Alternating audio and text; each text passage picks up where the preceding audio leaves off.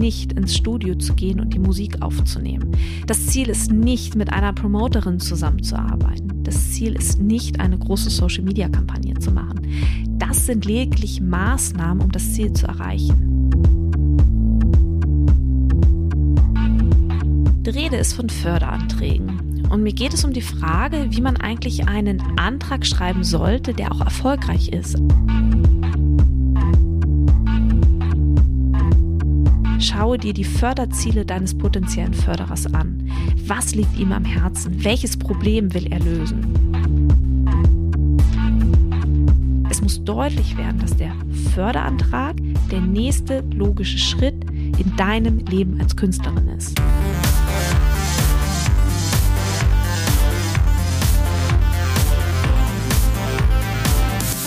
Hi und herzlich willkommen zum Podcast von Raketerei. Ich bin Imke Machura, ich wohne in Hamburg und mein Herz schlägt für Musik.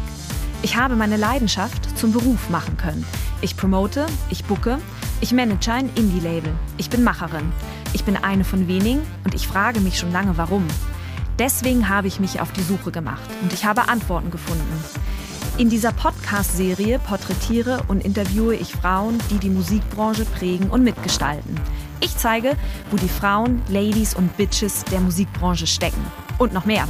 Ich beantworte euch durch diese Interviews zentrale Fragen zur Musikbranche, mache auf Vorbilder sowie Vielfalt aufmerksam, empowere und vernetze. Klingt gut, oder?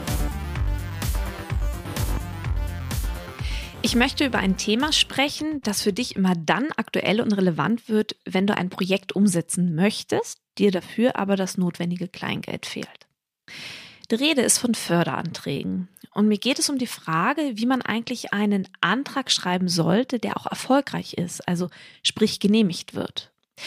Ich habe eine These. Mein Eindruck ist, dass viele Förderanträge deswegen abgelehnt werden, nicht weil die Idee, die da umgesetzt werden soll mit Hilfe der Unterstützung, irgendwie schlecht ist. Nein, mein Eindruck ist, und das ist meine These, dass viele Förderanträge schlichtweg schlecht geschrieben sind. Buff, mindblowing. Meine These bestätigte sich, als ich für die Vorbereitung dieser Podcast-Folge erfolgreiche und abgelehnte Förderanträge las.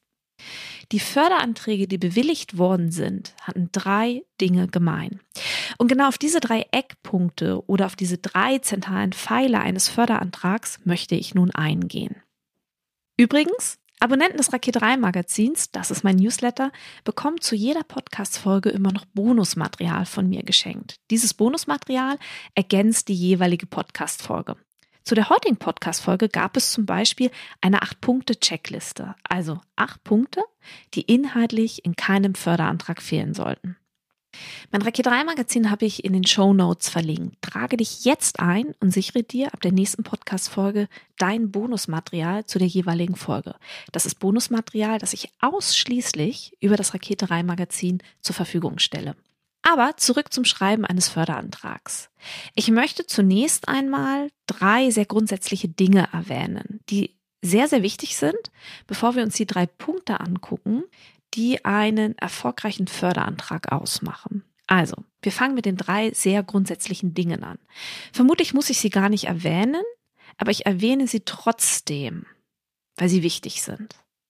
Der erste Punkt, du solltest auf keinen Fall, wirklich auf keinen Fall einen Antrag schreiben und ihn nach dem Gießkannenprinzip an möglichst viele Förderer versenden. Dieses Vorgehen ist zum Scheitern verurteilt. Besser ist, du suchst dir drei bis fünf Fördermöglichkeiten, die wirklich realistisch sind.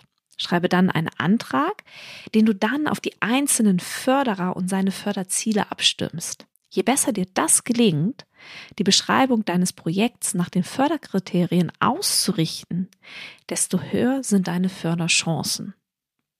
Wie du Fördertöpfe findest, welche Möglichkeiten dazu hast, dazu wird es auch in zwei Wochen eine Podcast-Folge geben.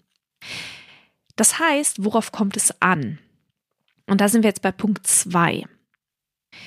Habe ein Projekt. Voraussetzung dafür, dass du einen Förderantrag schreiben kannst, ist, dass du ein ganz konkretes Projekt oder eine ganz konkrete Maßnahme im Kopf hast. Soweit so klar. Aber was kann denn ein Projekt sein? Naja, zum Beispiel ein Record Release mit einer großen Musikvideoproduktion. Ein Projekt kann die Planung einer Tour im Ausland sein. Häufig lässt sich auch Weiterbildung fördern. Der dritte Punkt, bevor wir uns angucken, was einen erfolgreichen Förderantrag ausmacht, ist, lese die Förderrichtlinien. Nachdem du weißt, was du fördern lassen möchtest, und das klingt jetzt wirklich banal, ja, das ist wichtig. Nachdem du weißt, was du fördern lassen möchtest, musst du gründlich die Förderrichtlinien lesen. Du musst alles wissen, dass die Auskunft über die Förderziele und das Förderverhalten des Zuschussgebers gibt. In der Regel findet sich das auf der Homepage des Förderers. Den Rest erledigt eine Suchmaschine. Denn wenn du dieses Wissen hast, das wiederum Förderer ja auch gar nicht geheim halten wollen, sie wollen ja fördern, kannst du die Formulierungen deines Antrags genau danach ausrichten. Warum sage ich das so deutlich? Weil die wenigsten Menschen sich die Mühe machen, richtig zu lesen. Ja, du hörst richtig. Die wenigsten Menschen machen sich die Mühe, richtig zu lesen. Weil viel zu oft zwischen Tür und Angel oder in Stresssituationen oder abends vom Fernseher oder mit dem Handy in der Hand gelesen wird. Oder weil man einfach keine Lust hat, sich mit dem Kleingedruckten und dem vielen Text zu beschäftigen. Das ist aber super wichtig, wenn man einen erfolgreichen Förderantrag schreiben möchte. Du hörst richtig. Keine Zeit oder keine Lust sorgen dafür, dass Anträge eingereicht werden, die vielleicht das Potenzial gehabt hätten, bewilligt zu werden, aber dann abgelehnt werden, weil die Förderrichtlinien nicht richtig gelesen worden sind. Und das ist ärgerlich. Da verknallen beide Seiten Zeit. Derjenige, der einen Antrag schreibt und derjenige, der das lesen muss. Daher wichtig, erst alles lesen und erst im Anschluss sollte man sich dem Förderantrag widmen. Im Weiteren ist es dann wichtig, dass du den Dreiklang aus Ausgangssituation, Zielen und Maßnahme beherzigst. Und jetzt kommen wir in den Bereich, in dem es darum geht, was einen erfolgreichen Förderantrag ausmacht. Also ein Förderantrag muss aus dem Dreiklang von Ausgangssituation, Zielen und Maßnahme bestehen. Ein Antrag muss so formuliert sein, dass diese drei Punkte aufeinander abgestimmt sind. Das heißt, gib deinem Förderantrag einen roten Faden, also eine innere Logik. Jeder dieser drei Teile deines Antrages, also Ausgangssituation, Ziele und Maßnahmen, sollten dem jeweils anderen Teil ergänzen und zu dem nächsten Punkt hinführen. So entsteht ein, am Ende ein schlüssiger Antrag mit guten Förderchancen. Das ist die Kunst und das ist auch die Herausforderung. Was heißt das? Also, wir starten mit der Ausgangssituation. Die Ausgangssituation beschreibt den Punkt, an dem dein Projekt ansetzt. Damit ist aber nicht dein Lebenslauf gemeint, sondern die Verortung in einem gesamtgesellschaftlichen Diskurs. In der Ausgangssituation geht es um die Frage nach Relevanz. Also, ist das, was da gefördert werden soll, auch tatsächlich relevant? Denn das hat maßgeblich Einfluss auf den Erfolg deines Projektes. Denn der Grad an Relevanz verdeutlicht das Wachstumspotenzial, das hinter dem Projekt steht, das gefördert werden soll. Denn darum geht es ja im Prinzip.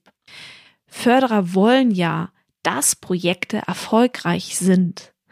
Und wenn du die Ausgangssituation beschreibst, legst du die Basis dafür, auf dem ein Förderer abschätzen kann, ob das realistisch ist oder nicht. Als Beispiel, du entwickelst eine Maschine, die Disketten lesen kann und du möchtest, um diese Idee umsetzen zu können und Fördergelder haben. Da wird dir aber der Förderer sagen, dass Disketten einfach nicht mehr relevant sind. Wenn du aber zum Beispiel ein Album über Gleichberechtigung und Diversität in der Musikbranche machen willst, dann ist deine Ausgangssituation nicht das, was du bisher als Künstlerin gemacht hast. Das steht in deiner Vita. In der Ausgangssituation beschreibst du vielmehr die Relevanz des von dir gewählten Themas, zum Beispiel dadurch, dass du Zahlen, Daten und Fakten nennst, die du dann auch belegen musst. Zum Beispiel, du kannst auf den Anteil von Männern eingehen auf Rockfestivals im Vergleich zu Frauen im Jahr 2019. Als Ausgangssituation und als konkrete Zahlen und Daten und Fakten. Die Musik, um die es dann geht, ist in diesem Zusammenhang dein Sprachrohr. Und du als Künstlerin mit deinem Erfahrungsschatz das ausführende Organ. Also, du willst ein Album machen über Diversität in der Musikbranche. weil Frauen in der Musikbranche zum Beispiel unterrepräsentiert sind. Deine Ausgangssituation oder in der Ausgangssituation belegst du diese These dann mit Zahlen und sagst hier, Frauen sind unterrepräsentiert, das kann ich an folgenden Zahlen festmachen. Ja? Und deine Musik, um die es dann geht, die ist in diesem Zusammenhang dein Sprachrohr. Und du als Künstlerin mit deinem Erfahrungsschatz das ausführende Organ. Also, wir halten fest, du startest mit der Ausgangssituation. Dann geht es weiter zum Ziel. Dein Ziel beschreibt das, was du erreichen möchtest, also die Wirkung deines Projektes. Hier liegt der Fokus weniger auf dem Reichweitenaufbau und Umsatz für dich als Künstlerin. Also das ist auch wichtig, ist aber eher ein nachgelagertes Ziel. Das ist einfach keine Begründung für die eine Künstlerin und damit gegen eine andere, wenn du mit Reichweite und Umsatzzielen argumentierst. Es geht hier vielmehr darum, dass deine Ziele oder dein Ziel eine mögliche Antwort auf die in der Ausgangssituation beschriebenen Darstellung darstellt. Also, wenn wir bei der Record Release bleiben, die die fehlende Diversität in der Musikbranche anspricht, dann könnte ein Ziel sein, dass du mit deinem Album auf diese Missstände aufmerksam machen und bestehende Strukturen aufbrechen und verändern willst. Es muss also deutlich werden, was genau du erreichen willst. Und dann kommen wir zum dritten Punkt. Das sind die Maßnahmen. Erst im dritten Punkt, wenn es um die Beschreibung der Maßnahmen selbst geht, erst dann geht es um das konkrete Projekt und das drumherum. Häufig werden Ziele und Maßnahmen verwechselt. Das Ziel ist nicht, ins Studio zu gehen und die Musik aufzunehmen. Das Ziel ist nicht, mit einer Promoterin zusammenzuarbeiten. Das Ziel ist nicht, eine große Social-Media-Kampagne zu machen. Das sind lediglich Maßnahmen, um das Ziel zu erreichen. Das heißt zusammenfassend, dass der Fokus in einem Antrag weniger darauf liegt, dass eine Künstlerin Reichweite aufbaut und Umsatz macht, sondern es geht vielmehr um die Frage, warum macht sie das, was sie macht? Das ist die große Frage nach der Vision, die die jeweilige Künstlerin verfolgt. Und es geht um die Frage, wo der Nutzen steckt, wenn das Album realisiert wird. Na, hier geht es um die Frage des Mehrwertes. Die Künstlerin selbst mit ihrem Album ist dann das ausführende Organ. Und das Projekt selbst, das da realisiert werden soll, dann das Format, um zum Beispiel ein relevantes Thema in den Mittelpunkt der Gesellschaft zu holen. Das, was du in der Ausgangssituation beschreibst, die Ziele, die du erreichen willst und die Maßnahmen, die du ergreifst, um das Projekt zu realisieren, sollten sich in deiner Vita schon vor Antragstellung irgendwie thematisch wiederfinden oder irgendwie eine Rolle gespielt haben. Es muss deutlich werden, dass der Förderantrag der nächste logische Schritt in deinem Leben als Künstlerin ist. Was heißt das jetzt zusammenfassend? Mache es so, wie bei einer Stellenbewerbung. Wenn du dich um eine neue Stelle bewirbst, stellst du dich im besten Licht dar. Du versuchst in deiner Bewerbung darzustellen, dass du alle Anforderungen der Stellenbeschreibung erfüllst, alle notwendigen Qualifikationen mitbringst. Und genauso machst du es in deinem Antrag. Prüfe die Anforderungen und zeige dann, dass dein Projekt ihnen entspricht. Schaue dir die Förderziele deines potenziellen Förderers an. Was liegt ihm am Herzen? Welches Problem will er lösen? Diese Ideen und Ziele bringst du in deinem Antrag mit ein. Nutze Formulierungen, die du vielleicht auf der Seite des Förderers gefunden hast. Und bringe sie in deinem Antrag dort ein, wo sie deinen Inhalt eben wunderbar ergänzen können, aber in deinen eigenen Worten. Arbeite mit den Worten und Ideen deines potenziellen Förderers. Damit unterstreichst du, dass dein Projekt seinen Förderzielen entspricht. Und ein guter Antrag schreibt sich nicht nebenher. Je größer das Projekt, desto mehr Zeit musst du einplanen. Gehe davon aus, dass in dieser Zeit einiges von deiner Regelarbeit zurückstehen oder von anderen erledigt werden muss und plane das von vornherein mit ein. Ein erfolgreicher Antrag braucht Zeit. Man schreibt ihn und dann muss er atmen wie guter Wein.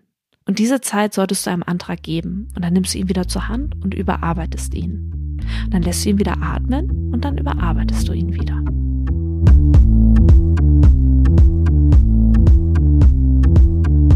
Herzlichen Dank fürs Zuhören. Ich möchte zu guter Letzt noch alle Musikerinnen unter euch in die Facebook-Gruppe Raketerei Backstage einladen. Hier findet über den Podcast hinaus weiterer Austausch zu Musikbranchenthemen statt. Auch veranstalte ich in dieser Facebook-Gruppe regelmäßig Facebook Lives, in denen ich weiteren Input gebe. Hin und wieder habe ich auch Frauen aus der Musikbranche zu Gast, die uns einen Einblick in ihre Tätigkeitsbereiche geben, damit wir eben alle verstehen, wie die Musikbranche denkt und funktioniert. Die Gruppe heißt Raketerei Backstage und alle Musikerinnen unter euch sind herzlich eingeladen. Abschließend bleibt jetzt noch der Hinweis, wenn du eine Frage auf dem Herzen hast rund um das Thema Selbstvermarktung in der Musikbranche, so schicke mir deine 90-sekündige Sprachnachricht an die 0160 4395903. In diesem Sinne, bleibt mir gewogen, eure Imke.